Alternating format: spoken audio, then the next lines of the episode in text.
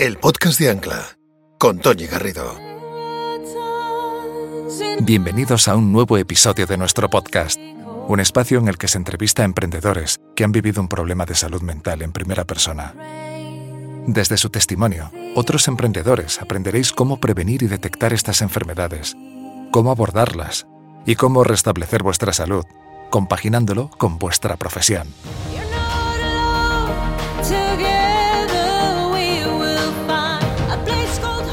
Ismael Barros nació en 1987 en Santos de Maimona, Badajoz. En 2005 se traslada a Madrid para cursar arquitectura en la Universidad Politécnica de Madrid y durante esa formación comienza a presentarse a concursos de diseño cuyos premios empiezan a reportarle pequeños ingresos. Gracias al portfolio que va generando de aquello, empieza a recibir encargos de sus primeros clientes. Simultanea así el trabajo con el estudio. Es en 2010 cuando su mejor amigo que programaba de forma autodidacta se inicia a diseñar webs para los clientes de Ismael, empezando así una fructífera colaboración con el que es a día de hoy su cofundador en Soluble Studio, que constituirán como sociedad en Barcelona en 2016. Soluble Studio es una agencia de branding que ayuda a las empresas que son sus clientes a ordenar su discurso, a saber qué es lo que quieren, saber a qué están contribuyendo y cuál es el propósito de dichas empresas. Su misión es cooperar a que ese propósito se proyecte hacia afuera y que eso se traduzca en mayor capacidad para que puedan captar clientes y talento para sí, además de para fidelizarlos. Hola, soy Edu, la madre de Ismael. Hola, y yo soy Antonio, su padre. Bueno, pues como padre la verdad es que no podemos estar más orgullosos de nuestro hijo. Y no solamente por sus éxitos, sino sobre todo por, su forma de ser, por la gran persona que es y por tener unos valores humanos que, que pone por delante de todo. Desde niño la verdad que Ismael siempre ha sido una persona muy especial. Siempre ha demostrado una gran inteligencia y unas ganas de conocer y aprender excepcionales. Hay una anécdota que yo siempre cuento que me parece graciosa y que define esa, permanente curiosidad, ¿no? Eh, con tres añitos o así, yo siempre que podía lo llevaba conmigo a todos sitios. Se ponía en el coche agarrado al asiento atrás y, diciéndome a la oreja, papá, y ¿qué? ¿Qué significa? Lo que sea, preguntaba de todo, cualquier cosa. Así una y otra vez ya un día en el colmo de los colmos, papá, ¿qué? Ya no sabía por qué preguntar. Papá, ¿qué? ¿Qué significa? ¿Qué significa? Otra cualidad también que lo define es ese afán de, de atreverse de atreverse a todo y hacerlo todo perfecto. Eso le ha servido pues para madurar como persona y, también la, ha madurado pues profesionalmente. Aunque también le ha traído a veces algunas consecuencias que, bueno, eso mejor que, que hable él de, de ese asuntillo. Querido Ismael, sé muy bienvenida a este nuevo capítulo del podcast de Ancla. Estoy encantada de que estés con nosotros porque sé que lo que nos vas a contar hoy va a ser muy revelador, va a aportar muchísimo a este podcast y nos va a ayudar muchísimo a todos nuestros escuchantes. El placer es mutuo. Muchas gracias por la invitación y, ganas, ganas de compartir y ojalá le sirva a más gente esta historia. Pues adelante vamos con, nuestra, con nuestra entrevista. Se puede decir que tu andadura profesional comienza eh, mientras estás estudiando arquitectura en Madrid, en la Universidad Politécnica. ¿Por qué elegiste esta carrera? ¿Era algo vocacional? Eh, no realmente. O sea, es una cuestión más bien práctica. De hecho, la, anécdota es que lo decidí con 9 o 10 años viendo un capítulo de, de Punky Brewster. No sé si os acordáis de la niña esta. Pues Punky tenía una vecina, que era su amiga del piso de arriba, que en un capítulo le decía, oye, como me, gusta dibujar y me gustan las matemáticas, mm, quiero estudiar arquitectura. Dije, coño, claro. Digo, pues eh, a mí también, pues para adelante. Y eso fue todo el razonamiento que hubo detrás de la decisión. es cierto que cuando llegó el momento sí que estuve mirando algunas alternativas, siempre relacionadas con el diseño y, la ingeniería, pero al final era muy difícil encontrar algo que satisfaciera esas dos partes que siempre he tenido. Una parte más artística, más creativa y una parte más reglada, más científica, más y a la vez una parte humanista que también siempre ha estado ahí. Y la arquitectura es verdad que luego se confirmó que, reunía todo. Claro, porque quien no te conozca, yo te, he descubierto, me ha encantado descubrirte, eres una persona muy renacentista, o sea, que te encanta la física, las matemáticas, la las cosas plásticas, obviamente, el dibujo, la literatura, porque te gusta mucho escribir, redactar. Y entonces mm, la carrera te encajaba perfectamente. Eh, Se puede decir que soy un enrea. o sea, me gusta probar cosas nuevas y aprender cosas. Soy muy curioso, muy inquieto, eso sí. Eh, y la carrera pues sí que reunió un poco todas esas inquietudes. Y desde bien pequeño, eh, a ti te gustaba esto, entender realidades complejas, no simplificarlas para manejarlas. Y esto te conllevó a ti algún que otro problemilla, ¿no? Cuando eras pequeño, porque tú vienes de una localidad de Extremadura que se llama Santos de Maimona. Y ahí, eh, esa manera de ser tuya tan universal, tan no encajaba mucho, ¿no? Y te llevó a, situaciones, ¿no? Un poco sí. jorobadas. con el tiempo se, ve distinto, ¿no? Y, desde la perspectiva que, que, dan los años, pues ahora eres capaz de entender qué pasaba, pero básicamente en aquel momento era si no te gustaba el fútbol y si tenías cierta facilidad para sacar buenas notas, olvídate de, pertenecer, ¿no? Y, en edades, además, yo estuve viviendo en el pueblo desde, bueno, desde bebé hasta los 11 años, ¿no? Y, y, luego realmente también parte de la, adolescencia, porque aunque me fui a Badajoz Capital a, estudiar secundaria por temas familiares, sí que seguí muy vinculado al pueblo. Entonces, digamos que no pertenecer en esas etapas de la vida a un contexto que no tiene alternativa, ¿no? porque sí que es cierto que en Badajoz eh, todos esos problemas eh, quedaban resueltos porque había muchas opciones ¿no? de, conectar con gente que tenía tus mismas inquietudes. En el pueblo era Mm, o lentejas o lentejas. Y, sí que, bueno, supuso un, reto en aquel entonces y desde la perspectiva de hoy sí que veo que allí está el origen de muchas de las consecuencias que está viviendo últimamente a, nivel de salud mental. Claro, que tú fuiste arrastrando luego de adulto, porque al final lo que estabas es impostándote, ¿no? Estabas haciendo cosas que no te gustaban, que no iban contigo, pero tú para encajar en el grupo y en esa sociedad de entre iguales tenías que hacerlas.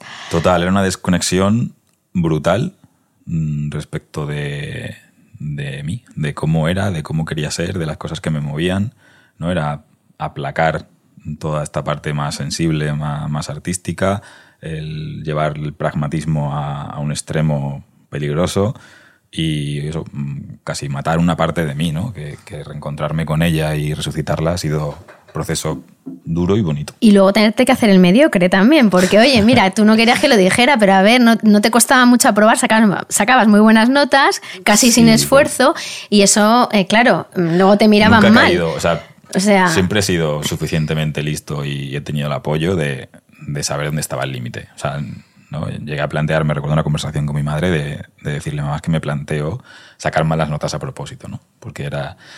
Y mi madre no, no le dio más importancia.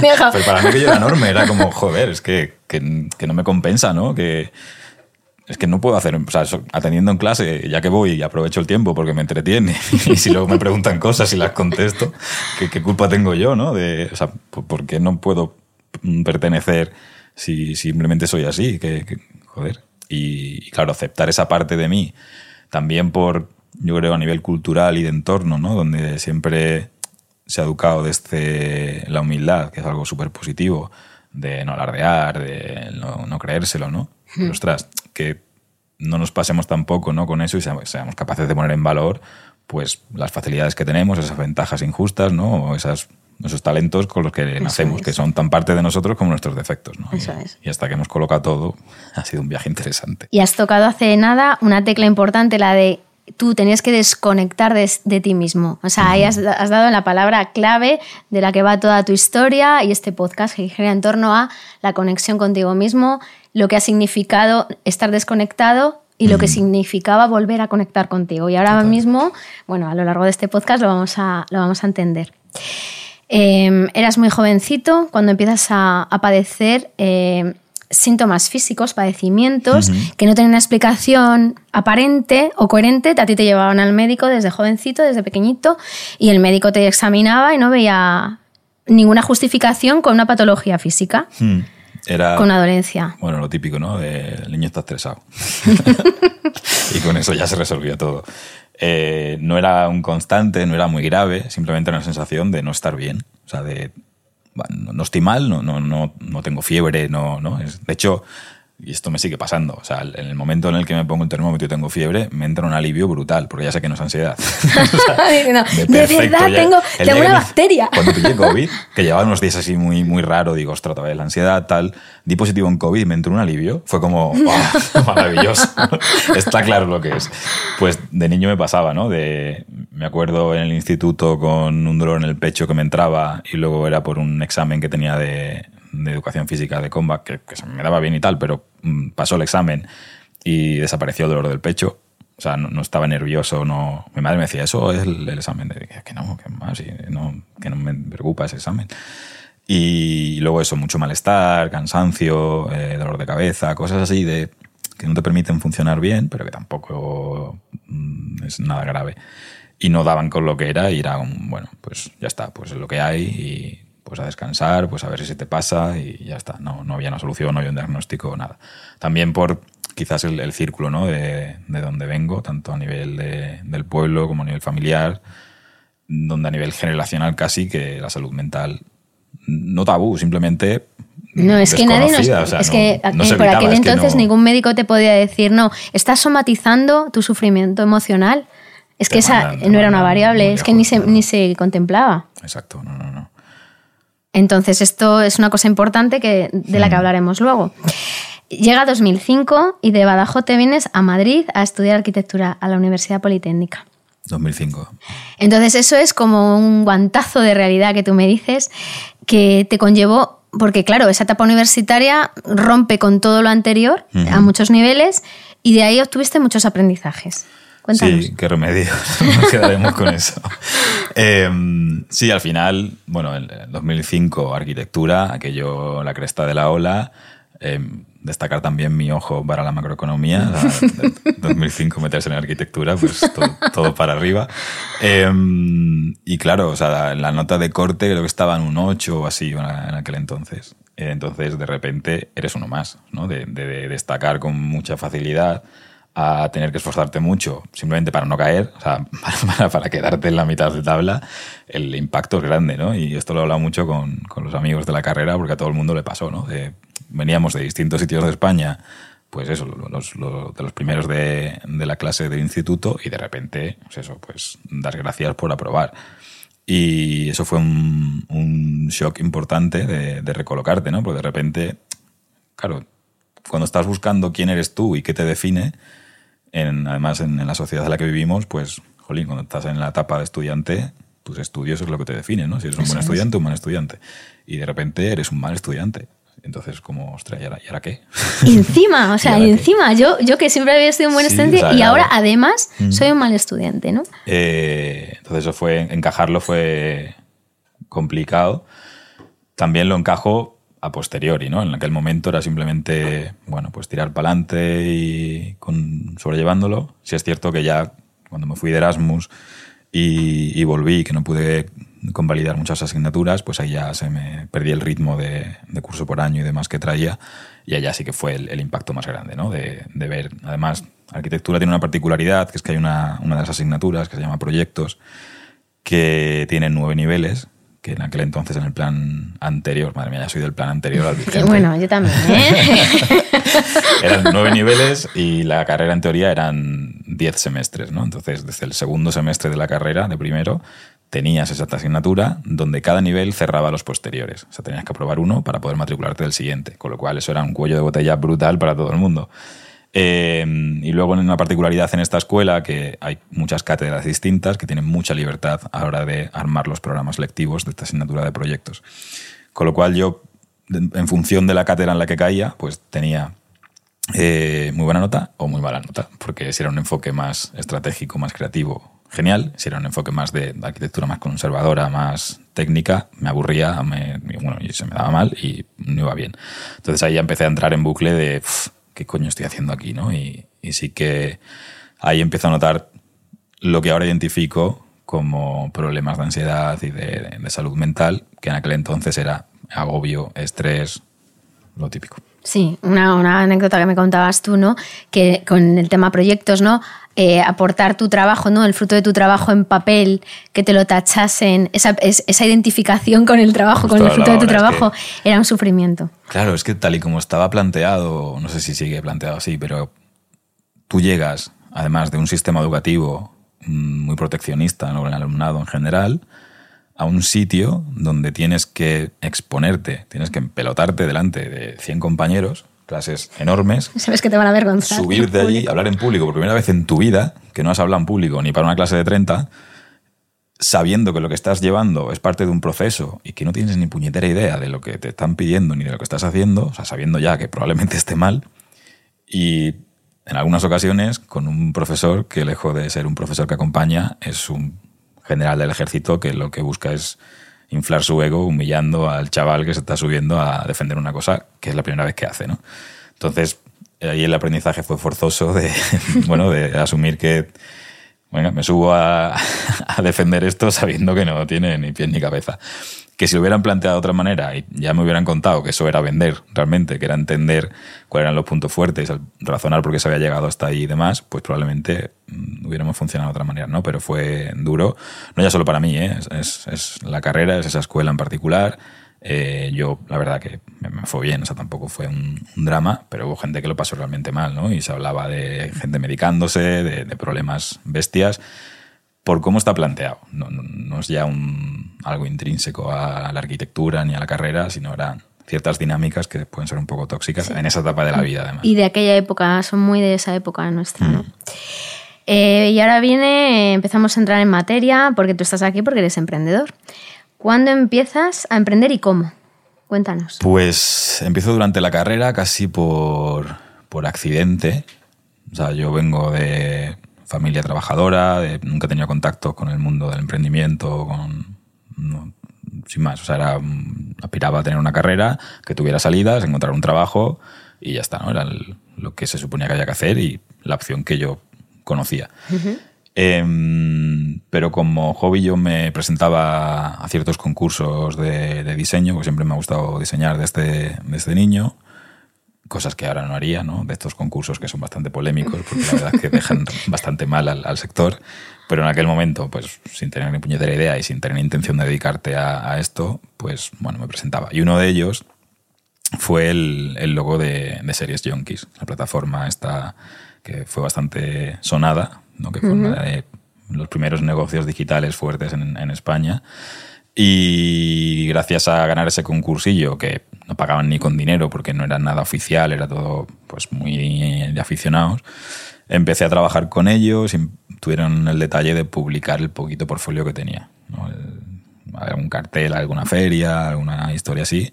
Y empezó a llegar gente dispuesta a pagarme por hacer lo que yo hacía gratis. porque yo eso era el momento de desconexión. Y que te encantaba. Sí, por eso. Entonces fue como, ah, pues perfecto, ¿no? Lo más, o sea, cosas muy locas. ¿eh? Hace no mucho me crucé con uno de los primerísimos clientes. Eh, un archivo que era el archivo versión 27, una cosa así. O sea, es, impensable. o sea, era, es maravilloso ver, cómo funcionaba aquello y es impresionante que haya, Derechos de autor. Bueno, aprender haciendo a nivel extremo. O sea, de hecho, le salió bien porque todavía lo está usando más de 10 años después. Pero... Era pañaico. Sí, sí, sí. Eh, entonces, a raíz de ahí, eh, bueno, pues empecé a, hacer proyectos mm, ya remunerados y, empiezo a, meterme en, este mundillo, ¿no? Pero como algo de qué divertido. O sea, no, yo seguía estudiando, yo tenía mis problemas de la carrera y, el foco era los estudios, ¿no?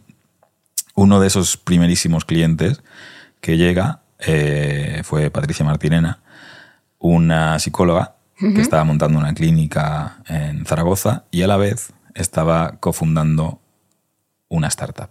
Cuando yo escuché eso, no tenía ni puñetera idea. Lo primero que hice fue buscar en Google que era una startup.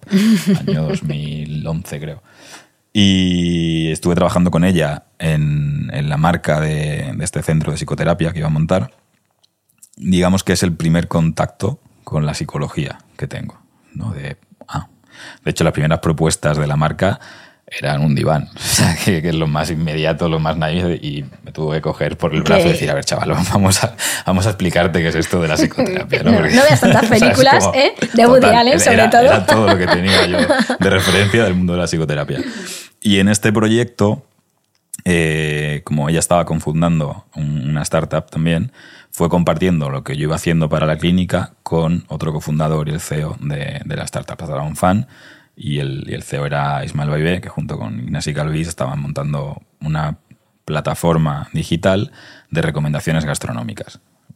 Fue mi máster particular, o sea, una experiencia impresionante de poder conocer eh, todo lo que rodea a, una empresa digital. ¿no? Yo ahí empecé a colaborar como freelance, acabé siendo socio de la compañía, eh, ayudando bueno, en temas de marca, en temas de producto, temas de... O sea, todo, eh, porque no éramos mucho, ya había mucho músculo de tecnología, de desarrollo, como las buenas startups de, de la década de 2010 pero de todo lo demás había poquito. Entonces estábamos muy, muy, muy a tope en, en, todo lo que hacía falta, con lo cual aprendí lo que no está escrito. Y siempre tuve muy claro que yo quería tener algo propio, que yo quería dedicarme a estar en contacto con muchos proyectos, ¿no? por esta parte de conocer mucho, de, entender realidades muy diferentes. Y justo cuando termino las asignaturas de la carrera, hablando ya de 2010 en adelante, eh, en 2012 eh, surge la oportunidad de irme a Barcelona con Nonfan, porque entró en el programa de aceleración de empresas de Telefónica en Guaira y justo había terminado las asignaturas y dije, ah, pues perfecto, vamos para allá. Siempre buscando el tener relación con otros proyectos, con otras startups. Entonces ahí empecé a trabajar con otras startups de la misma edición y empecé una relación directa con Guaira también, viendo lo que el diseño podría aportar, sobre todo a nivel de captación de, fondos, de, ¿no? al final es que estás proyectando hacia afuera y en esos momentos transmitir credibilidad y confianza es fundamental.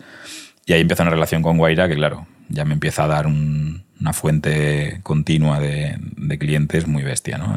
Digamos, casi que me apadrina Guaira, por así decirlo, a los cuales le estoy súper agradecido. Y este momento es lo que conlleva el que se ponga la cosa seria, digamos. No, no, me quiero adelantar tampoco, pero sí que el volumen de trabajo que tengo ya es, es, contundente y digamos que bueno, hay una base ya sobre la que construir un negocio. Todo esto en paralelo a la carrera. Eh, tengo que volver luego a Madrid, de hecho, terminar el, proyecto fin de carrera. Y en 2014 vuelves, ¿no? Sí, vuelvo en 2014 y en 2015 me vuelvo otra vez a Barcelona. O sea que estoy todo el rato, de hecho sigo entre Madrid y Barcelona todo el rato, ¿no? Pero digamos que, empiezo así, empiezo casi por accidente, como una cosa súper orgánica que se va haciendo cada vez más grande, que empecé a hacer porque me divertía y era mi hobby. Y en algún momento me da dinero y veo que puedo vivir de esto. Con lo cual también es importante que tuve mucha suerte de, de poder empezar así, ¿no? muy tranquilo, sin necesidad. Eh, mis padres afortunadamente me, me, mantenían básicamente, me estaban pagando la carrera, con lo cual pues yo podría cobrar miserias por hacer 27 versiones de un logo y no pasaba nada. Estabas jugando a. Estaba jugando total, total. Y bueno, de hecho, un poco seguimos, seguimos jugando. Pasa que ya jugando con cosas más serias. Y, y de hecho, siempre he estado muy vinculado, muy, muy cerca de, del que hoy es mi, mi socio y mi amigo, te diría que casi familia, que es compañero de la carrera también. Nos conocimos el día de la matrícula de la carrera. Eh, compañeros de piso, compartimos grupo de amigos, su pareja es de mis mejores amigas, tenemos un, vínculo muy fuerte y jugábamos a esto. O sea, cuando uno de los clientes primerísimos que me llegaban pedía una web, yo decía, ostras, tú, tú programabas, ¿no? O sea, y sí, él con 15 años se puso a programar. Se autodidacta, además. Sí, sí, sí. somos bastante cafres los dos en eso. Y, era un juego. O sea, era de, oye, pues quedamos el viernes para hacer unas birras y, hacemos esta web que nos han dicho que se tiene que ver en móvil, en responsive. ¿Qué es eso de responsive? O sea, eran conversaciones tremendas, tremendas en aquellos años, ¿no? Porque veníamos de, de la nada. O sea, nosotros veníamos de otro mundo completamente diferente, que es una cosa que también nos ha aportado mucho y ha supuesto ciertos problemas a la hora de hacerte con talento, ser reconocido, que son el nombre, ¿no? no tener círculos propios de tu sector puede ser algo muy positivo y en algunos momentos un, problema. Pues estás poniendo ya los mimbres de lo que es la enjundia de este podcast. Estabas en una carrera súper exigente y encima estabas trabajando a la vez. Sí. Y por otro lado, conoces a la psicóloga, eh, que es tu primer contacto con la psicoterapia. Cuéntanos, ¿por qué, ¿por qué ocurre, por qué empiezas a, tener contacto? Pues a raíz de trabajar con, Patricia, eh, bueno, todo esto que, que, contaba antes, ¿no? De no estar bien físicamente, de notar que hay periodos donde hay mucho estrés, donde hay mucho agobio, donde hay opresión en el pecho, donde hay una angustia que no sé de dónde viene, el no encontrar consuelo, el, el intentar hablar con mis padres y, y apoyarme como sabían y podían, que era reforzándome que, que yo podía con todo. ¿no? Y- Claro, pero sin tener una formación Claro, claro. de y- apoyo y- emocional, ¿no? Que no se tenía en aquella época, ¿no? Se concibe todo muy distinto. Exacto, y fue así mm, pues durante toda la carrera y, y me meto en esta parte de- del diseño que era un poco un bálsamo. O sea, realmente encuentro un sitio donde se me valora, donde soy reconocido, se me reconoce con dinero además, eh, y donde es como, ostras, espérate, a lo mejor no estoy tan mal, ¿no? Y eso hace que todo vaya a- hacia ese camino de, de volcarme en lo que realmente me llena y lo que apaga todo lo demás, ¿no? Cuando estoy diseñando estoy bien. Al principio. El problema es cuando eso lo que mete es mucho más estrés a todo el estrés que ya tenía. Y, y justo con el trabajo de Patricia Martinena y sobre todo con el que hice para, para una familia suya, médico y también terapeuta, terapeuta gestal, empecé a hacer un trabajo de marca y empecé a investigar también sobre la terapia gestal, la, la- la escuela humanista, todo lo que hay alrededor, de entender la salud como un continuo integrado, ¿no? donde cuerpo, mente y emociones son un todo y están relacionados. Empiezo a leer muchas cosas que digo, estate, digo que esto tiene que ver mucho con ¿no? cosas que me resonaban mucho. ¿no? Me acuerdo leyendo, documentándome para, para el proyecto y decir, entender que el ser humano eh, necesita vivir en un equilibrio de adaptación continua a un entorno cambiante.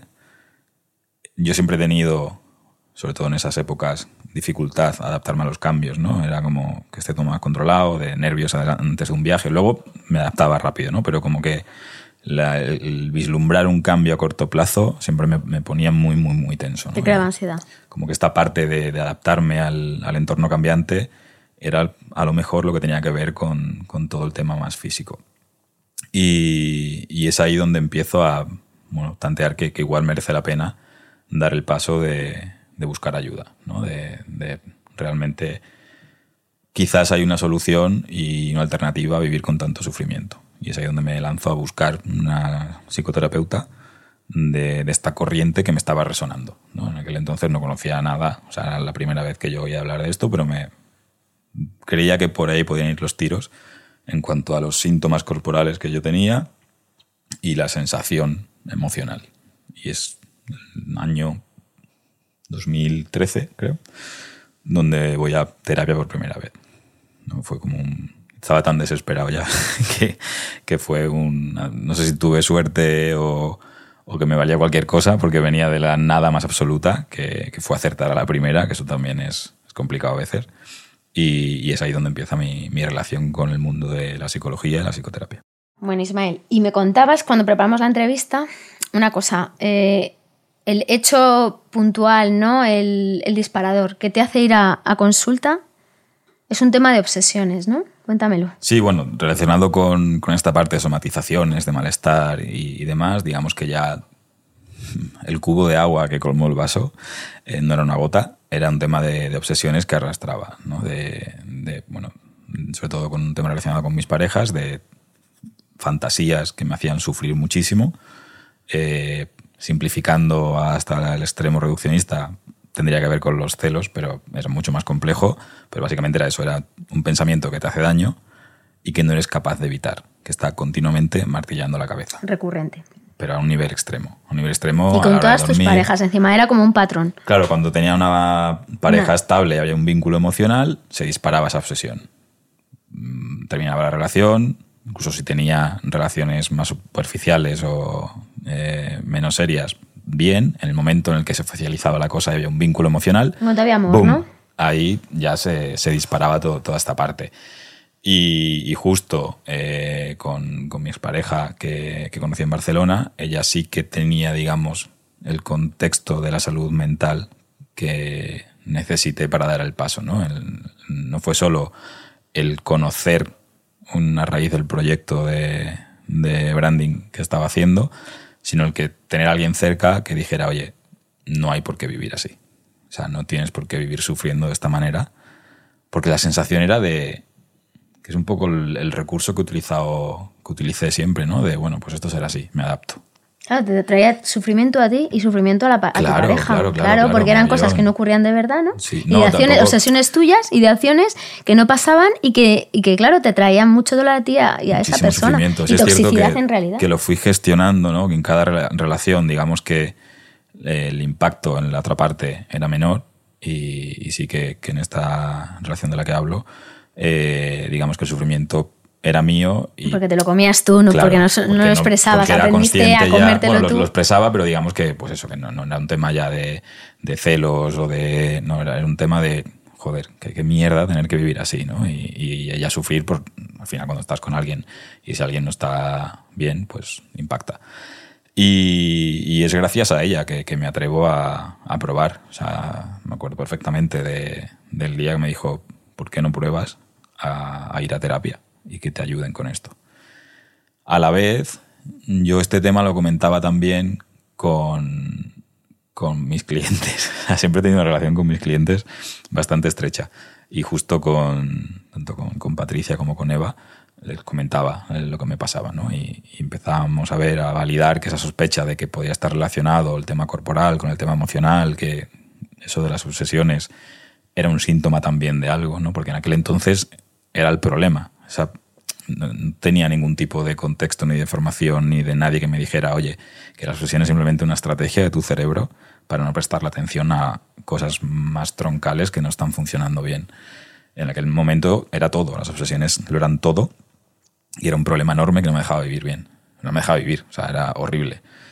Y ahí empiezo a ponerlo un poco en perspectiva y a, bueno, tener cierta esperanza de que a lo mejor no tengo por qué vivir así. Porque hasta entonces era, esto es lo que hay, menuda mierda. Y la verdad que fue un paso que me cambió la vida, básicamente.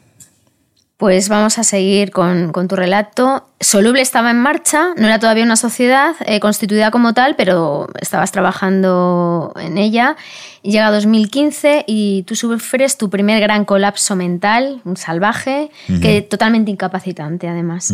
Tocas fondo. Descríbeme, por favor, qué síntomas tienes y qué emociones tienes en ese, en, en ese colapso Bueno, que sufres. emociones, en ese momento soy un corcho, o sea, no, las emociones es- eran una cosa teórica, era imposible. Quiero decir lo que emociones. sientes. Lo que siento lo puedo identificar ahora, porque básicamente todo lo que sentí en esa etapa era un absoluto miedo atroz, un pánico terrible a estar vivo. O sea, era vi- vivir con miedo sin saber a qué. Horrible. El colapso primero, ¿no? Porque sí que voy a terapia por primera vez y digamos que el tema de las obsesiones se soluciona. eh, Gracias a, a un médico también en Madrid que con dos conversaciones, un médico un poco especial, rebotado del sistema, con un enfoque superhumanista y un tipo de, de consultas eh, que a mí me ayudaron muchísimo, eh, ahí desaparecen las obsesiones simplemente con logoterapia, o sea, hablando y entendiendo. A mí es una cosa que me ayuda mucho siempre y creo que a emprendedores con problemas de salud mental eh, aplica, que es comprender qué está pasando y por qué. Y una vez que lo entiendes, vale. Y ese me médico te enseñó en- a entender qué te estaba pasando. Ese médico básicamente había un tipo de dos metros por dos metros descargando un camión, íbamos, porque eran consultas paseando por un jardín, me dice, mira, ¿ves a ese tío? Me dice, pues esas son tus obsesiones. Si este tío viene a querer bronca, ¿tú qué vas a hacer? ¿Te vas a pelear con él a intentar ganarle o vas a dejar que se relaje el solo y te vas? Dice, pues con las obsesiones es lo mismo. O sea, aceptarlas como algo que, que viene y no reaccionar ¿no? Con, contra ellas intentando que se vayan, porque es eso justo lo que hace que cada vez sean más intensas. Vale. Y eso fue como, lo recuerdo como el momento en el que realmente las obsesiones se paran. Entonces, bueno, con el tema de, de la salud mental me relajo, pero eso era la puntita del iceberg, evidentemente. Y, y el primer problema gordo de, de colapso viene, como bien dices, a final de 2015. Yo me agarro un virus gastrointestinal que me mete en cama con más de 40 de fiebre, pero llega a 42, arrolla alucinaciones y tal. Eh, me acuerdo además que fue justo cuando lo de la sala Bataclan de París y tal, y, y te- me montaba unas películas, aparte todo el día en la tele, eso era bastante desagradable. Y, Muy angustioso. y yo recuerdo que fue a final de una semana, jueves, viernes, y recuerdo el lunes intentar ponerme a trabajar con una gastroenteritis que me había tenido tumbado. Perdí 5 kilos en unos días. O sea, una locura. Em, y en ese momento me empiezo a agobiar por no ser capaz de trabajar. O sea, estaba tan desconectado de cómo estaba yo, de qué sentía, de qué necesitaba, que mi autoexigencia era totalmente absurda. O sea, mm, exigirme el estar a pleno rendimiento el lunes cuando el jueves estabas con 42 de fiebre en la cama. Me contaste que te sentaste y te pusiste a llorar, o sea... Bueno, yo era el momento de, de, abrir el ordenador y, y, empezar a llorar, pero era a raíz de, de la presión autoimpuesta, de, del quedar bien con los clientes, del que no se desmoronara todo lo que había construido que me definía. ¿no? Todo ese valor como persona y ese espacio de seguridad que había encontrado en el trabajo estaba en peligro. O sea, estaba en peligro yo. Eso era gigante, era inasumible. Y ahí pues no, pude, ¿no? además, pues clientes que en aquel momento quizás dices que sea cualquier cosa y que no hay una relación con la que puedes gestionarlo de forma madura, tampoco tú tienes la madurez para poder decir, oye, mira, que es que no estoy y, sí, me voy a retrasar, búscate a otro, lo siento, toma tu dinero, chao. Eh, entonces todo eso era presión, era el, el, que dirán, era el quedar bien, era gigantesco y, y colapsé. O sea, colapsé con un pánico terrible, con un ¿qué coño es esto? ¿Qué me está pasando? Eh, ¿Por qué tengo tanto miedo? Nivel, me, me fui a casa de, de, mis padres, que estaban viviendo en Toledo por aquel entonces, y, estuve un mes allí. Y yo recuerdo el, el tener muchísimo miedo de no saber qué pasa, de no saber qué es esto, y decir, va a durar siempre esto cuando acaba, ¿no? Total, total. Eso me llamó mucho la atención que me contabas. Esto va a ser así siempre, siempre voy a vivir Es que no podía hacer nada, no podía hacer nada. Sí que me levantaba de la cama, pero recuerdo como un hito brutal el día, después de llevar, no sé, una semana, 10 días, 15 días en casa de mis padres, el día que pude ayudarle a mi madre a colgar una repisa en el cuarto de baño. O sea, el poder volver a hacer algo productivo. Eso fue como un rayito de luz de, ok, esto se puede pasar. Pero todo el enfoque ahí fue, de una forma atacando el síntoma, ¿no? Como buscando qué cosas externas estaban provocando esa situación. Y claro, eso está bien hacerlo y es necesario, pero el problema no es ese. El problema está dentro y tiene que ver más con... Claro, pero tú ahí, como todavía no sabías mucho de esto de la psicoterapia y de cómo funciona todo, tú, claro, acudiste a voy a neutralizar los factores externos que seguro que me están haciendo estar así que, es que tengo muchísimo trabajo, que no paro, que trabajo mil horas y tal. Pero claro, eso otro, ese aprendizaje viene luego, pero en ese momento eso es lo que te sirvió. En ese momento sí, o sea, sí que volví con el médico de, de Madrid que me, que me, ayudó mucho a, bueno, darme un poco de perspectiva, ¿no? De, oye, que, que, esto pasa, que esto le pasa a más gente. Era un, yo recuerdo, una soledad brutal el, el no entender qué estaba pasando, el saber si eso era normal o no, el no conocer a nadie que le hubiera pasado ¿no? Luego ya vas hablando y... Importante esto que dices. por eso es este podcast, ¿no? No había, Básicamente. no había visibilidad. Ninguna, ninguna. creías que eras el único que te pasaba en estas cosas. Total, y yo siempre es una cosa que, que he hablado encantado, porque para mí fue tan duro sentirme solo en ese momento que quiero que se sepa que esto pasa y que se sale. O sea, que hay maneras de salir y que no hay por qué vivir así. Pero en aquel momento fue, fue terrible el, el miedo, ¿no? también los núcleos de apoyo que he tenido siempre, principalmente mi familia, mis padres, o sea, tengo una relación maravillosa y lo han sido todo siempre, pero no sabían tampoco cómo echarme un cable, ¿no? Y de hecho, a raíz de mi trabajo en, en terapia, vamos identificando cosas que son temas de salud emocional que han estado en la familia, familia extensa, toda la vida, pero que siempre se ha dicho una mala racha, eh, estrés, ¿no? Siempre le hemos mm. puesto nombres y a funcionar porque ya se me pasará. Y a mí no me valía cuando ya se me pasara, porque yo me negaba a vivir así. ¿Y cómo fuiste mejorando de, esta primera, de este primer colapso? Sin duda tuvo que ver mucho con parar. Eh, estuve al final pues un mes o mes y pico sin hacer absolutamente nada. Y... No te hacías ni la cama, me has dicho. No, eras capaz ni de hacer. tampoco lo hago ahora.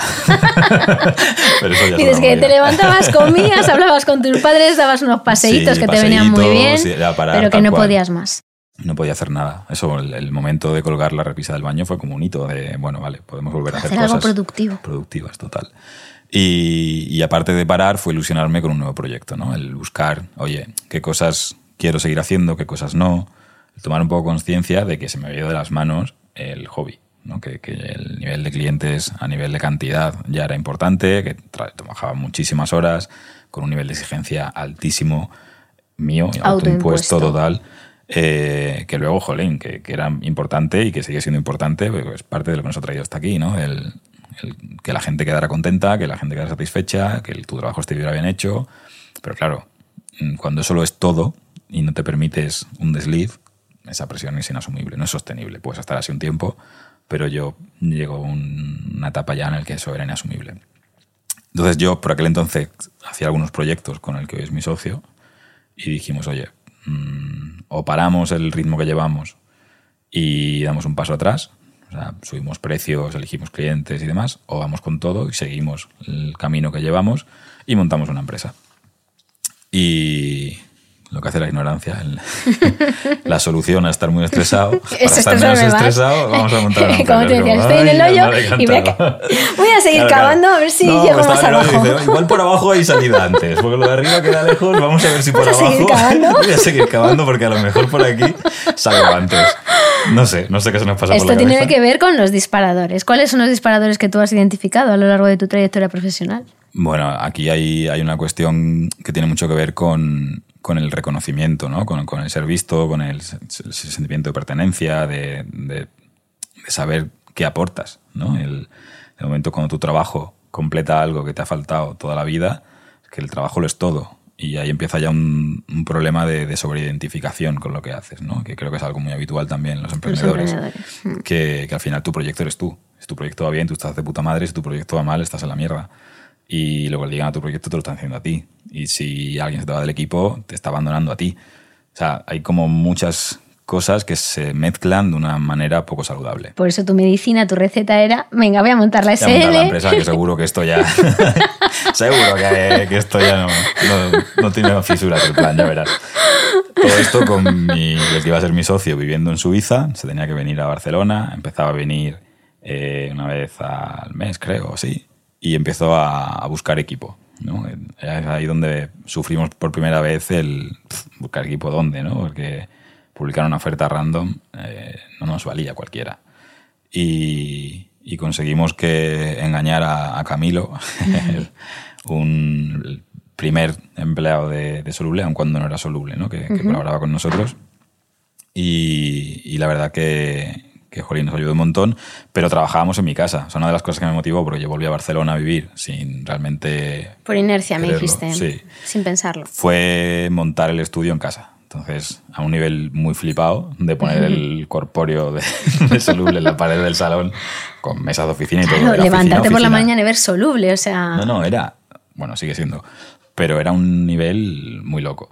Obsesión. Eh, claro, llevar a gente de tu equipo a trabajar allí a casa. Me acuerdo cuando venía Laurent a, Barcelona, se quedaba obviamente en mi casa a dormir, pero no teníamos habitación de invitado porque la habíamos usado para hacer una salita y se quedaba en un colchón en el suelo, en el recibidor. Y claro, era cuando venía el Camilo a trabajar, recoger rápido el colchón para que no lo viera, ¿no? Que, que, no se diera cuenta dónde, dónde se había metido. Hasta que un día nos pilló, pilló el colchón allí. Al pobre se le quedó una cara de, pero tú duermes aquí. Aquellos maravillosos años de, de miseria. Eh, pero bueno, fue, fue muy divertido porque fue, claro, fue echarle más gasolina al fuego. Claro, ¿no? Era, es que es... Eso que era el, el, bálsamo, que era la realización profesional, pues venga, todo, todo al negro, ¿no? Todo ahí a, nunca mejor dicho, todo a, al, al trabajo para que te saque del hoyo. Y... y... sin espacio físico para mí, porque es que mi casa es mi oficina, o sea, todo es todo, trabajo. Todo es soluble. No tengo un sitio donde refugiarme. O sea, con bueno, todos, que a nivel, ya solo por horas, o sea, la cantidad de horas que podíamos echar ahí de... Eh, era el tema de conversación con mi pareja, era el tema de conversación con, con mi familia, eh, era lo que hablaba con mis amigos, lo, los contactos, la, parte social estaba ahí, estaba todo ahí todo, absolutamente todo, hasta la relación de pareja. Mi ex pareja era diseñadora y también me echaba un cable. Todo era soluble. Totalmente endogámico, es, es que es, es un polvorín es la receta de, de, de, de la siguiente de la siguiente caída y todavía sí. más fuerte porque aquí sí, llegamos. allá, allá vino, aquí ya viene una muy fuerte. Mm. estás es, es, 2017 y Soluble va como un tiro creces con, exponencialmente más clientes mucho más trabajo. Eso en vez de hacerte sentir más tranquilo te, te, te somete todavía a más presión. O sea tú en vez de mm. leerlo como hoy qué bien porque oye están saliendo bien las cosas no eso te, te, te, aporta más presión todavía, ¿no? Claro, o sea, con el tiempo sé que el problema era que, claro, cuanto más grande era soluble, más estaba en juego. O sea, más podía perder. Con lo cual la presión para que siguiera funcionando era mucho mayor. el, de nuevo, el no permitirse fallar, el no permitirse un desliz, el no permitirse un mes malo, o sea que todo tiene que ir a tope siempre, porque esto es enorme. Es que si esto cae, caigo yo. O sea, Claro, es porque que yo soy más allá de soluble no hay nada. Claro. Hay el abismo. Entonces, claro, mm, eso no, no, no es sostenible Llega en enero de 2018 y ¿qué Eh, pasa? Llegó 2018 que estaban las cosas muy bien, la verdad que estábamos muy... Estaba la cosa... pues, iba guay. Pero claro, Claro. iba tan guay que era, ostras, qué putada que esto vaya mal en algún momento, porque va muy guay. Si lo pierdo, pf, a ver qué hacemos, ¿no? Vamos a sufrir por algo que no está pasando, además. Bueno, eso soy Claro. especialista. y, y ahí empecé con otro tema también, otra somatización apasionante, que ya había tenido algunos, algunas cositas, ¿no? Siempre, mi cuerpo siempre me ha ido dando avisos. Eh, creo que fue en verano 2017 que empezó con un tema en los ojos, con, con se llaman moscas volantes, que tienen un montón de gente, pero Mm, convives sí. con ellas en te das cuentas, pues algo parecido a eso, que molestaba bastante, sobre todo cuando había mucha luz. Entonces, está el disparador eh, psicosomático y luego la obsesión con ese disparador. ¿no? En el momento que aparece y lo identifico, eh, pues ya no puedo pensar en otra cosa. Em, eso más o menos lo pasé. Y ya en 2018, yo, bueno, de preadolescente me operaron un par de veces de un problema en el oído, que quedó bien dentro de lo que cabe, o sea, bien. Y de vez en cuando ah, tenía un pitido que me duraba unos segundos y desaparecía. Pero una vez cada tres meses, cada seis meses. Y una vez después de hacer deporte, me vino el pitido conocido, más bajito, y bueno, duraba un poco más. A veces me haya pasado también que duraba un poco más, con menos intensidad, no le di más importancia. Pero esta vez el pitido no se iba. El pitido en el oído operado no se iba. Esto fue creo que marzo, así, no abril de, de 2018. No se iba, no se iba, no se iba. Y ya me empiezo a obsesionar con que tengo un puto pitido en el oído que no se me va. Claro, de nuevo una cosa de la que no tengo ni idea. Empiezas a leer y todo lo que lees no es muy esperanzador, ¿no? De gente que lleva 25, 30 años conviviendo con eso, eh, problemas para dormir, problemas para relacionarte. eh, Claro, es horrible. terrible. Acúfenos. Acúfenos, acúfenos. Em, empiezo a ir a otorrinos, intento más o menos controlarme, eh, pero al final eh, la ansiedad se hace presente otra vez. Y bueno, justo se junta con que tenemos que ir a Nueva York con un cliente a hacer un workshop de marca en inglés, que era como el puto sueño de, del de ese Ismael ambicioso y, más joven. De, digo, tienes un proyecto con- internacional, te invitan a Nueva York a trabajar con una de las mayores agencias de branding a nivel internacional. Eh, tienes inglés suficiente para defenderte en, en un contexto así. Eh, Nueva York por trabajo, mm, gastos, no sé, era como, wow. Y en lugar de disfrutarlo, que supusiera una presión tremenda de estar a la altura y de que eso realmente mm, pasara, ¿no? Entonces, como que se juntó todo y, y ahí me sacó del hoyo el ver que Soluble no dependía de mí, ¿no? El ir a Nueva York, desaparecer, sí que me fui con, con mi socio y también nos vino muy guay. Y ver que no estábamos presencialmente en Barcelona y que el equipo seguía funcionando, que los clientes seguían contentos. Y era como, fue la primera vez que sentí qué guay tener un equipo, qué guay tener una empresa donde las cosas no dependen solo de ti. Y, y eso me ayudó un montón y bueno, guay, medio tiramos. Sí, me digas. Bien, para adelante. El pitido seguía ahí conmigo, pero bueno, más o menos no era muy, muy, muy molesto. Eh, llega septiembre, arranque de curso, muchísimo trabajo, muchísimo estrés, cierre de año, mm, problemas y cosas normales de tener una empresa que además en aquel entonces no me consideraba emprendedor siquiera ni, empresario, ni de coña, era diseñador, con lo cual era una frustración continua de no llegar bien a los proyectos, no llegar bien a gestionar la empresa, era, no llegó a todo, cuántas cosas que hacer, todo importante, todo urgente. Tan saturado estaba que en noviembre, diciembre de 2018, tres años después de la primera crisis, de repente una noche me meto en la cama y empieza otro pitido en el otro oído, más fuerte y a una frecuencia distinta. Con lo cual tenía una puñedera fiesta en la cabeza que ahí fue tremendo. O sea, esa noche la recuerdo como la peor de mi vida y espero que siga Qué siendo la peor de mi vida siempre. qué infierno. Fue horrible, fue horrible. Fue horrible porque era como, hostia, ya había conseguido después de muchos meses de ir a muchos otorrinos, de que nadie me diera una solución, que nadie sabía por qué me había pasado, que nadie sabía de dónde venía una acúfeno porque no había un golpe, no había no había nada que justificara eso, ¿no? Que era simplemente que tu cerebro empieza a identificar algo que está viendo toda la vida, de repente se da cuenta y le presta atención. Y tienes un pitido dentro de la cabeza. Y, me acuerdo de, ir comentándolo y ver que más gente le pasaba. O sea, que, hay bastante gente con, con, acúfenos. Y pero ya el del, otro oído ya fue una locura. Fue como, mira, yo me bajo de la vida. Ahí me... Eso fue el bueno, ahí sí que dije, vale, seguir cavando no va a ser la solución para salir del pozo. Y ahí básicamente pasé la noche esa como pude. Me acuerdo que me fui al sofá con música relajante a todo trapo, intentando dormir algo. A callar esos pitidos. Pero eran, seguían ahí. Y, y ahí ya mm, me asusté de verdad. Me asusté de verdad ¿Por qué porque... Te asustaste? Ahí entendí, o sea, no pensé en suicidarme, pero lo entendí como una opción razonable. ¿No? Una cosa que suicidio siempre se entiende como algo súper ajeno. Y tabú. Y, tabú. Y en aquel momento dije, hostia, pues igual es una opción que tener en cuenta. ¿no? O sea, realmente comprendí que hay veces que el sufrimiento es tan grande que no merece la pena seguir viviendo. Y me acojoné, pero... o sea, no ya por los acúfenos, me acojoné por, por, sentir esa comprensión hacia la gente que se suicidaba. Dije, wow. Eh, necesito ayuda ya. Y ahí ya ni terapia ni hostias.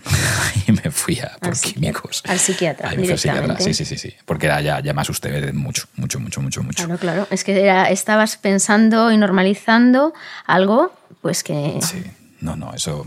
Uf, Encima además estabas muy agobiado porque, claro, era repetir otra vez el miedo, ese miedo angustiante, esa sensación, ¿no? Es decir, es que otra vez, es que otra vez me veo en la misma situación. Es que unas palabras que me dejaron muy, muy tocada, ¿no? Que me decías, es como cuando estás en una pesadilla, pero es que sabes que no te vas a despertar porque es que no es una pesadilla, es la realidad. Tal cual. Es esa sensación, es la única manera que he encontrado de contarlo. O sea, es un miedo atroz, irracional, como cuando tienes una pesadilla, ¿no? Que sabes que no es real, pero que, tienes un miedo brutal y sabes que te despiertas y pasa, ¿no? Y esa sensación cuando te despiertas y sientes el alivio de, ah, uff, que era una pesadilla, pues eso no está. O sea, estás despierto y ese miedo irracional está. O sea, horrible, horrible, horrible, horrible. Entonces vas al psiquiatra. Y ahí empieza un tratamiento por primera vez. Claro, si la terapia en mi círculo era tabú, y la psiquiatra ni te cuento. estás loco, eh, el tarao de la familia. Eh, pero ya es que me da igual todo. de hecho, me da igual hasta hablar de ello porque creo que puede ayudar también. Joder, que al final es algo que está ahí, que existe y que, puede ayudar mucho. Es que en Ancla hemos hablado mucho de esto. No se puede medicar uno si no va al psiquiatra, obviamente. Eh, y la verdad que, que me fue bien. me, me, dieron con la tecla pronto. estuve tomando sertralina, que al final lo que digamos que ayuda a tener una base mm, de tolerancia a ciertos disparadores para que puedas gestionarlo tú. O sea, no es la panacea, no... Mm. Sí, pero es importante esto que dices, porque queríamos hablarlo, ¿no? Decir, oye, romper una lanza en favor de la medicación en un momento... Sí, para mí es la medicación es, un, un, refuerzo, una ayuda extra para o bien ciertas etapas especialmente estresantes o delicadas, y sobre todo como complemento a un trabajo terapéutico que es donde está, desde mi punto de vista y mi experiencia, donde está la solución. ¿no? Al final, la medicación es un parche, es un alivio, es un bálsamo eh, en estos casos, ¿eh? obviamente. Mm, obviamente, pero para no estar, no estar en una desventaja, intentar compensar. Bueno, pero al final el desgaste es tal que, que no tienes la energía ni la capacidad de, de, cambiar las cosas a nivel funcional en el cerebro. Entonces la medicación, digamos que te pone a cero para poder trabajar cuando estás demasiado desgastado. Y para poder trabajar la terapia, lo que tú quieres decir, con claridad, porque claro, si no, no tienes perspectiva para poder abordar la terapia con, con éxito, claro. Exacto, eso es. Y, gracias a eso, pues 2019 lo recuerdo como un año mm, potente, o sea, muy bien, muy centrado, muy consciente, viendo la luz al final del túnel, de verdad. O sea, me, dejé la relación con, con mi expareja, que fue un, paso importante y con el tiempo se ha visto que positivo para, para los dos. Em, como cosa nueva me fui de, de viaje solo dos semanas eh, a Cuba. bueno, son cosas que no había hecho nunca, que nunca pensé que podría hacer. De repente me veo como soy y estoy a gusto conmigo. Eso es brutal. Eso fue increíble. Y, y la verdad que pensaba, parecía ya estaba, ¿no? Porque dice, bueno, pues ya, ya lo tenemos. Pero llega 2020 y llega la pandemia. Eh, 2019 un año muy bueno, estupendo, pero llega 2020 y vuelves a sufrir una nueva, una nueva crisis, pero esta vez con una gran diferencia, que inicias un periodo de reflexión. Dices, eh, yo voy a arreglar esto desde los cimientos, no los factores externos y los cimientos. Sí, en, en, en 2020 o sea, 2019, digamos que fue esta transición gracias al tratamiento, ya que todo estaba bien. El tratamiento también me ayuda a, rebajar el tema de los acúfenos, a, y casi puedo controlar el volumen. ¿no? Y, y, lo uso más como, como el pitido de las máquinas del hospital. O sea, si está pitando, es que pasa algo. Entonces, mm, me ayuda a saber cuándo parar. Entonces es acabar integrando lo que te pasa como parte de ti. Y, y a convivir con ello, sí, que no, no es moco de pa no es moco de pavo. Total. Entonces a raíz de... Bueno, terminó el, el, tratamiento y 2020, por lo que sea, fue un año especial. Eh, la pandemia tuvo un impacto grande, ¿no? Y, y sí es cierto que me noto un desgaste, pero no es tanto una crisis como tal.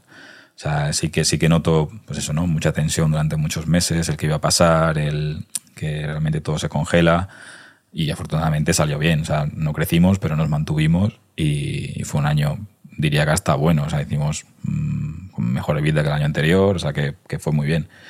Eh, pero es cierto que, bueno, que, que toda esa tensión extra, todo de nuevo, o sea, aún ya soy consciente por aquel entonces de qué significa soluble y por qué me consume tanta energía, ¿no? Esta parte de sobreidentificación, y, pero no sé gestionarlo. Entonces, aún siento que voy a perder mucho o todo si soluble va mal. Y, y, eso es lo que hace que el desgaste sea inasumible, ¿no? Que trabajar me agota, o sea, me agota muchísimo. Y hay veces que me sigue pasando.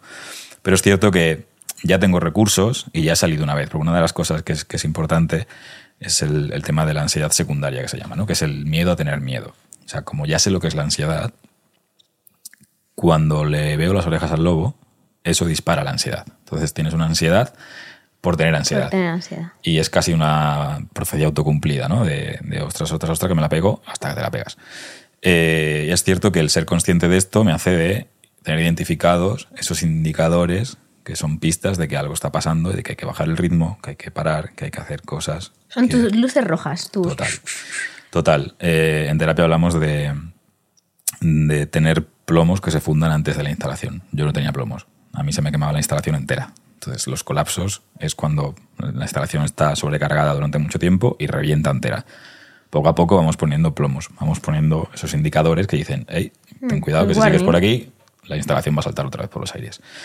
Y cada vez eh, esas crisis son más llevaderas en el sentido de que sabes lo que está pasando, de que bajas menos al, al hoyo y sabes que tienes recursos para salir. Entonces cada vez es menos angustioso.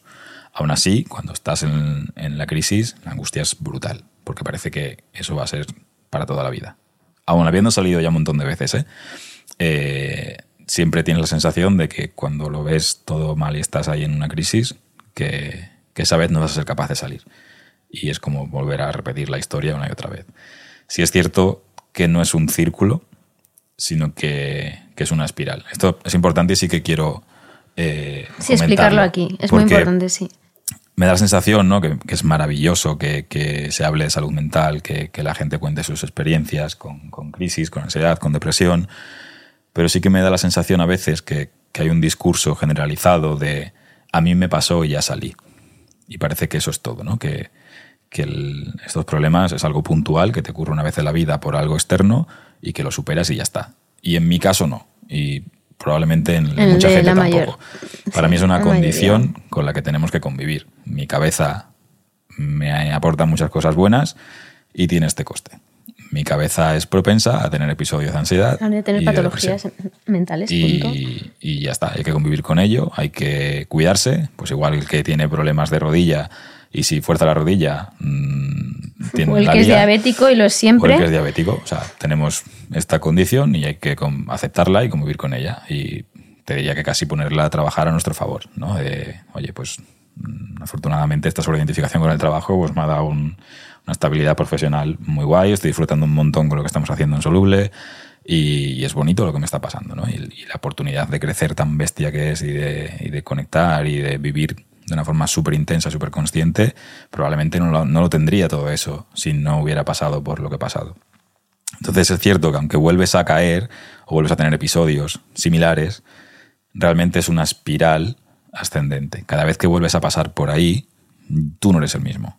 Y los recursos que tienes no son los mismos. Y la comprensión que tienes de lo que está pasando no es la misma. Con lo cual cada vez es más llevadero. Cada vez es, te lo tomas con más calma, sabes qué pasará, sabes el nivel de intensidad y en función de esa intensidad a qué vas a tener que recurrir para salir. Tu entorno está más informado, tu entorno te puede apoyar. ¿no? Yo a, mi chica le, le digo que por favor le das herramientas. doy herramientas para cuando estoy así. Eso es importante. para que no se asuste ella, para que me ayude a salir pronto, para que me ayude a coger perspectiva, para que me ayude a hacer esas cosas que sé que me funcionan. ¿no? y como que cada vez Sabes manejar la enfermedad mejor. Pero es que esto que estás diciendo es importantísimo. ¿Por qué? Porque tú todas estas herramientas las tienes gracias a que has hecho terapia. Soy un fricazo de la terapia. Claro, porque tú empezaste con la psicoterapia, vistes mil fórmulas, estudiaste mm. muchísimo. Tanto es así que incluso te planteaste estudiar psicología, pero acabaste haciendo un posgrado en un centro que se llama Instituto Carl Rogers, que es donde, de donde viene la terapia que tú estás practicando, que llevas practicando y que es el, la, creadora de, esto que estás contando, ¿no? De, tu, de saber perfectamente gestionar tu enfermedad, aprender a hacerlo es un camino. A mí, tema personal, que también es propio de, esta corriente más humanista de la psicoterapia, mm, no me gusta llamarlo enfermedad.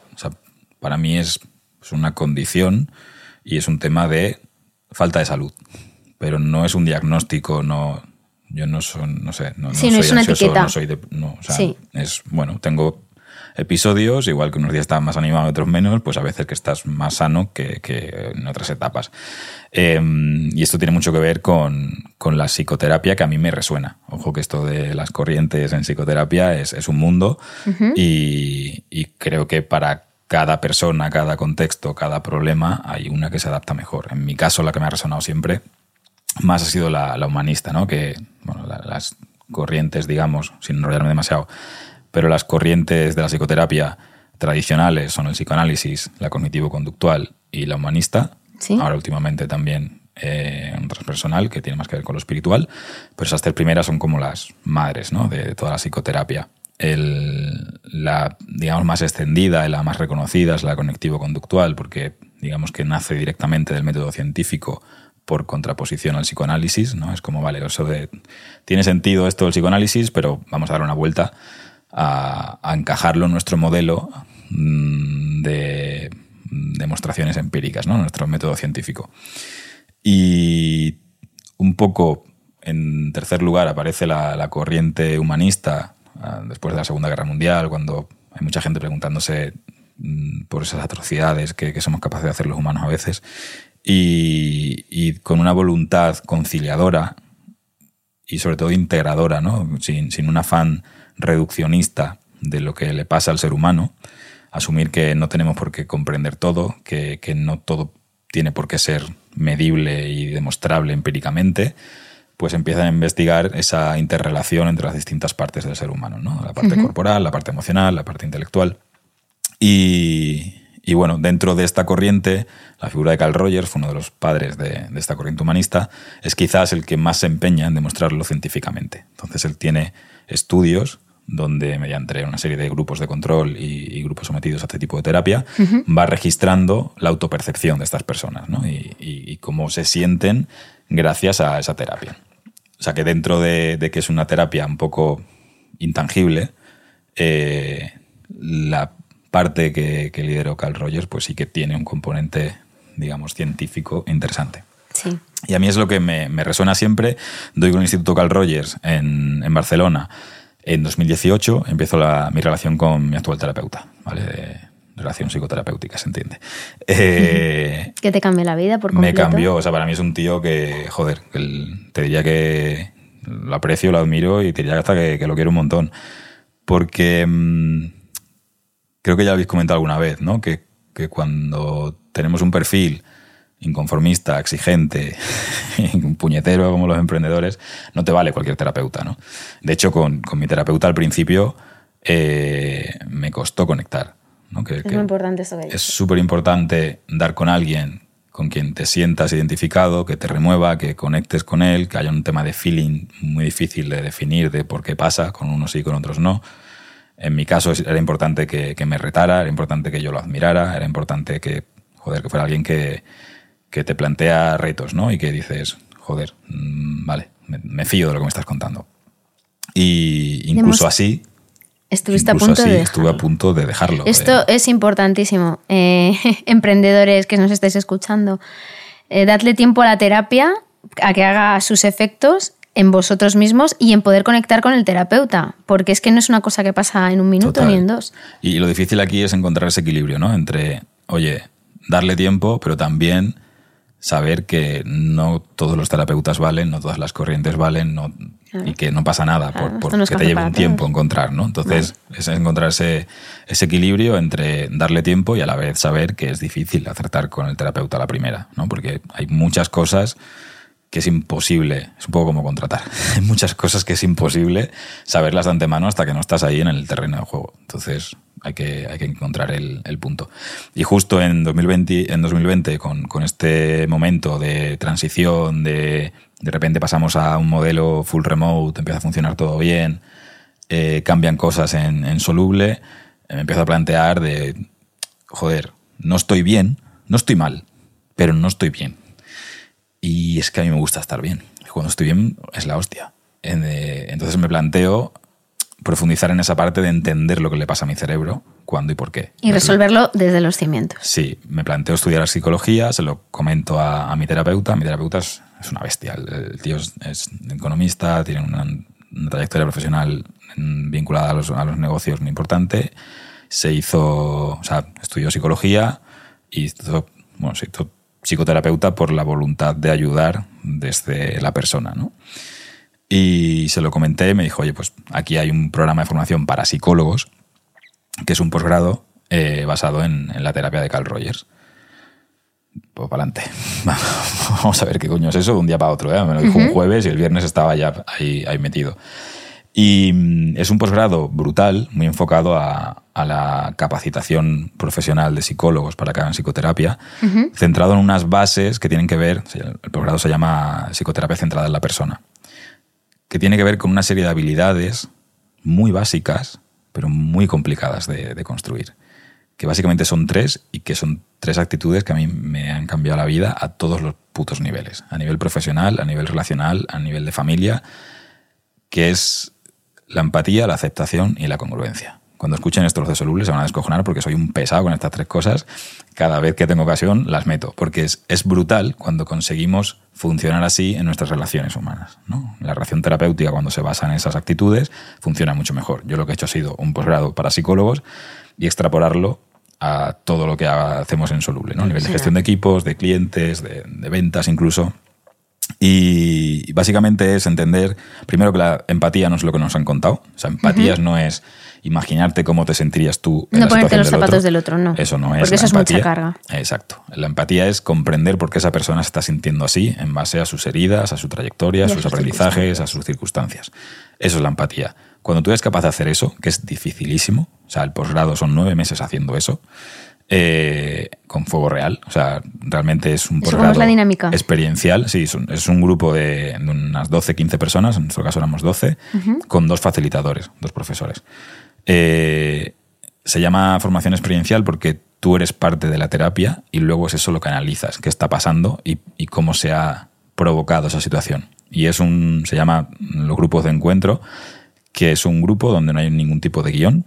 De hecho, llegas el primer día y te dicen el grupo es vuestro, que es como la frase con la que se arrancan los, las sesiones, y hay un silencio siempre porque nadie se anima a hablar. Y es un, cada grupo es un mundo y son personas puras. O sea, ahí no hay ningún tipo de postureo, ningún tipo de títulos, ningún tipo de nada. O sea, son 12 personas con lo que son, exponiéndose de una manera brutal ante desconocidos. Y empiezan a ocurrir una serie de dinámicas brutales em, que analizas luego.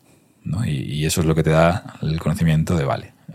Porque una cosa que no hemos comentado, la base de, de la terapia de Carl Rogers acerca de eh, del, ser humano, o sea, que dice que si estás, estás en tu contexto idóneo, ¿no? Vas a llegar a tu máximo exponente, ¿no? Esto... Exacto, sí, o sea, parte de, ahí, ¿no? De la confianza que algunos, sobre todo los que van más por la corriente cognitivo-conductual, tachan de, de naif o incluso de, ingenua, ¿no? De, eh, pero Carl Rogers defiende, habla de la tendencia actualizante del ser humano, que es que en el contexto idóneo el ser humano siempre va a tender a desarrollarse a, al, máximo, al máximo nivel, al máximo exponente. Eh, entonces, este grupo lo que busca es eso, ¿no? Generar un entorno de, confianza gracias a, esa empatía, a la aceptación incondicional del grupo y al saber que luego hay una congruencia, que es lo más importante, ¿no? Volviendo a las exactitudes, la empatía, que es ese comprender muy bien, ser capaz de entender qué le está pasando al otro, o sea, por qué se está comportando así, por qué está pensando eso, por qué está diciendo eso, qué está pasando. ¿Por qué tiene sentido para esa persona actuar de esa manera? Exacto. sí, sí, porque está, hay veces que, a lo mejor si se los pones no tiene sentido, pero se está comportando así. Lo segundo es más difícil aún, que es la aceptación incondicional, emocionalmente hablando, que es, eh, te estás sintiendo así, entiendo por qué te estás sintiendo así, o estás comportándote así, o estás haciendo esto, y lo acepto. No te voy a cambiar. intento cambiarlo, lo acepto. Punto. O sea, te entiendo, o sea, sí, de verdad que te entiendo, y está bien. O sea, Ok. Y luego viene la tercera, que es la clave de todo, la más difícil, que es la congruencia. Que es, te entiendo, te acepto, pero por ahí no paso. pero estas habilidades, cuando las tienes integradas y las tienes entrenadas, te permiten gestionar todo desde una serenidad y una tranquilidad, porque sabes lo que está pasando, porque esa empatía de entender al otro te permite también entenderte a ti. Entonces, yo os lo digo, desde que hice el posgrado es que no me enfado. Y si me enfado, sé que el enfado es mío. O sea, es una manera de responsabilizarse de las emociones de, cada uno. Saber que lo que te pase a ti es tuyo, que si a mí me está enfadando lo que estás haciendo, me está disparando algo que probablemente no tenga que ver con lo que está pasando, salvo que quieres hacerme daño a propósito, eh, y que si estás haciendo algo hay un contexto que lo justifica. O al menos que lo hace comprensible. Entonces, desde ahí, dices, vale, pues no lo voy a cambiar, pero, oye, voy a exponer eh, lo que yo estoy sintiendo, voy a explicarlo desde el yo y vamos a actuar en consecuencia. Y esto es brutal. O sea, es impresionante lo que me ha cambiado eso, la gestión de conflictos, la gestión con el equipo, la gestión con los clientes, eh, la relación de pareja que tengo con, mi chica es otro puto nivel de comunicación efectiva, de, eso, de, no discutir. O sea, es que, suena a bullshit, ¿eh? pero, pero de verdad que, que es simple. O sea, sí nos enfadamos, pero sabemos, o sea, yo entiendo cuando se enfada, entiendo por qué, le doy su espacio, acepto que esté enfadada, que esto es una cosa también que yo he vivido mucho y que es muy habitual, ¿no? En nuestra cultura de no tolerar el enfado, ¿no? El, no llores, el, eres un, yo me quería con él, eres un enfadón, ¿no? los hombres no lloran. O quererle convencer. Exacto, o sea, es como, no, pues está enfadada, pues, pues deja que se enfade. Deja que se enfade, porque eres capaz de entender por qué está enfadada. Lo aceptas y luego, bueno, pues ser congruente, ¿no? De yo no estoy enfadado, yo no me voy a enfadar contigo. O sea, ni, o sea, bueno, es que yo hoy estoy contento y voy a seguir contento aunque tú estés enfadada. Y bueno, si te molesta, lo hablamos, pero yo tengo que ser congruente con lo que yo estoy sintiendo en este momento. Cuando eso lo llevas a, todos los campos, es brutal el efecto que tiene. Te cambia la vida. Total. Una de las cosas que más me fascina a mí de tu historia es que esto, lo que es comentas, que es integrado el humanismo, la terapia humanista en tu desempeño profesional, está en el ADN de Soluble. Entonces, ¿puedes contarnos tu visión? Sí, bueno, se viene el pitch comercial de Soluble, me temo, o sea que si queréis darle para adelante. No, pero realmente siempre ha estado ahí. O sea, siempre ha sido una cosa que ha tenido que ver más con conectar puntos que, el forzar para que encajara.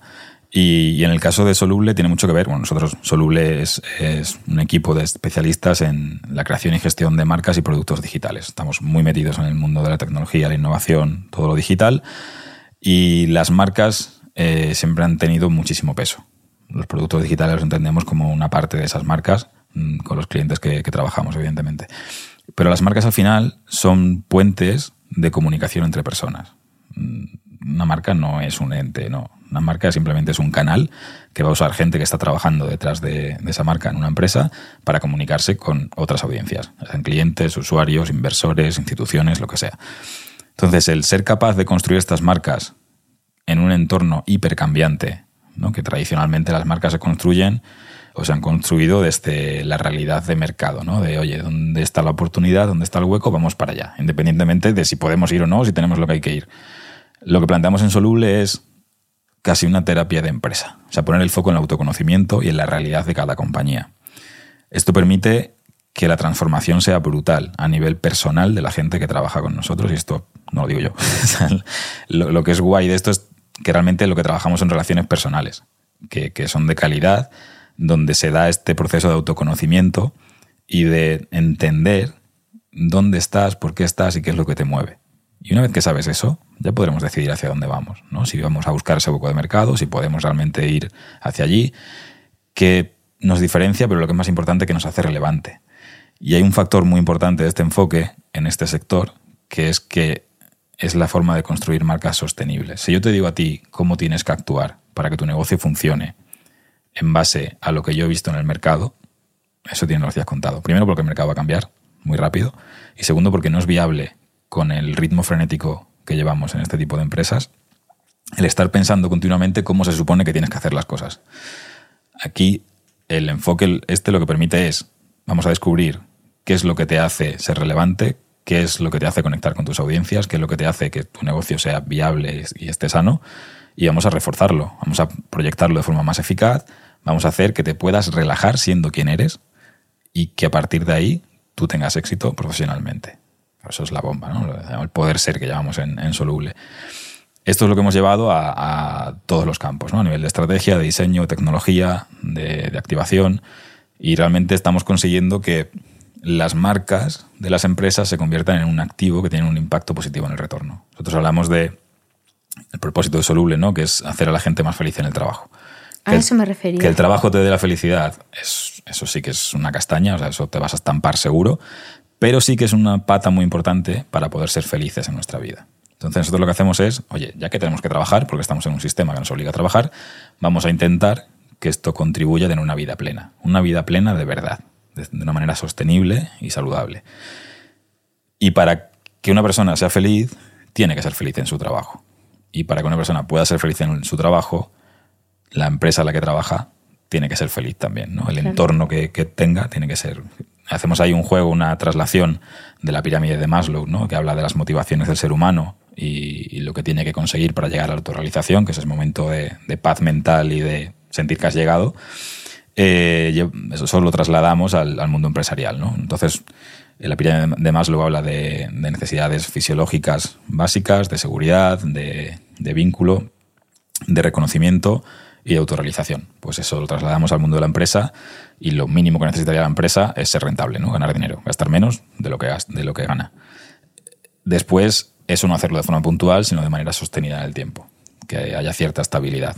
Cuando tienes esto, rentabilidad y, estabilidad, eh, lo ideal es que trabajes la fidelización, esos vínculos emocionales que van a hacer que la gente esté contigo, tanto clientes como talento, ¿no? que haya cierta estabilidad emocional dentro del ecosistema de la empresa.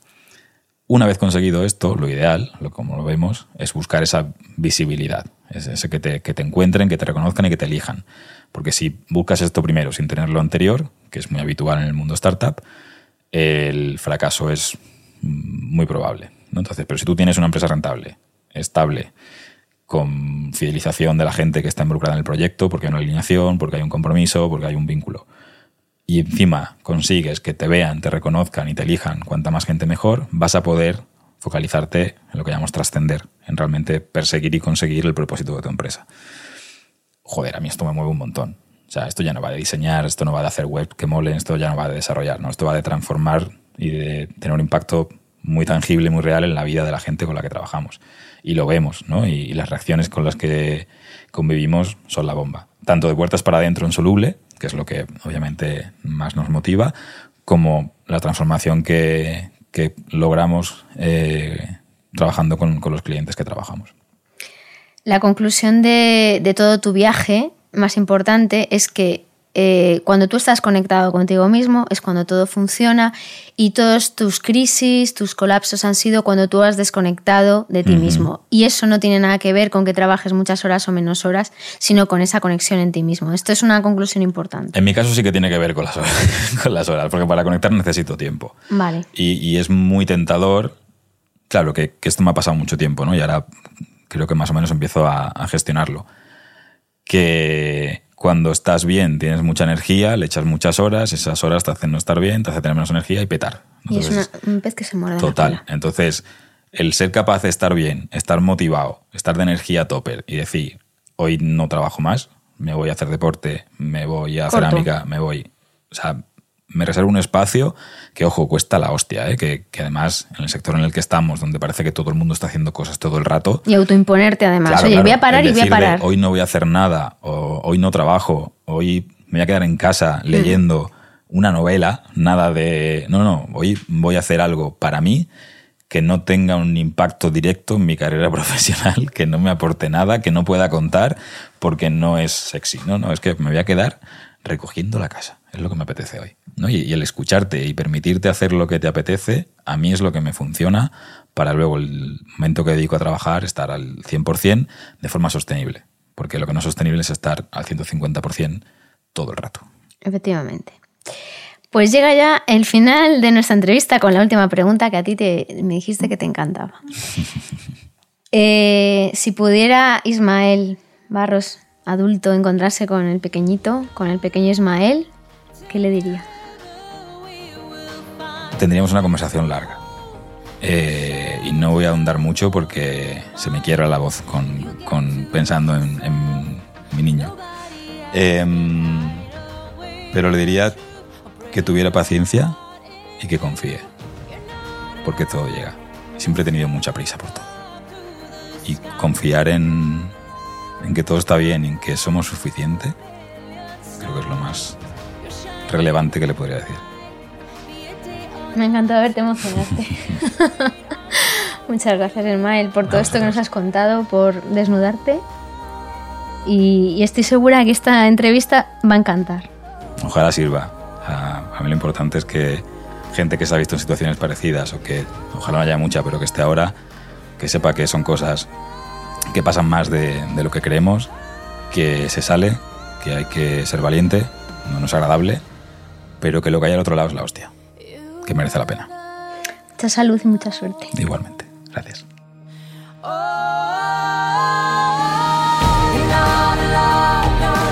Hasta aquí el episodio del podcast de Ancla. Esperamos que os haya gustado. Muchas gracias a vosotros que estáis del otro lado por oírnos. En el próximo episodio volveremos a escuchar a un nuevo emprendedor con su propia historia de equilibrio cuerpo-mente que contar. Seguidnos en nuestra web ancla.life y en nuestras redes sociales para descubrir de quién se trata.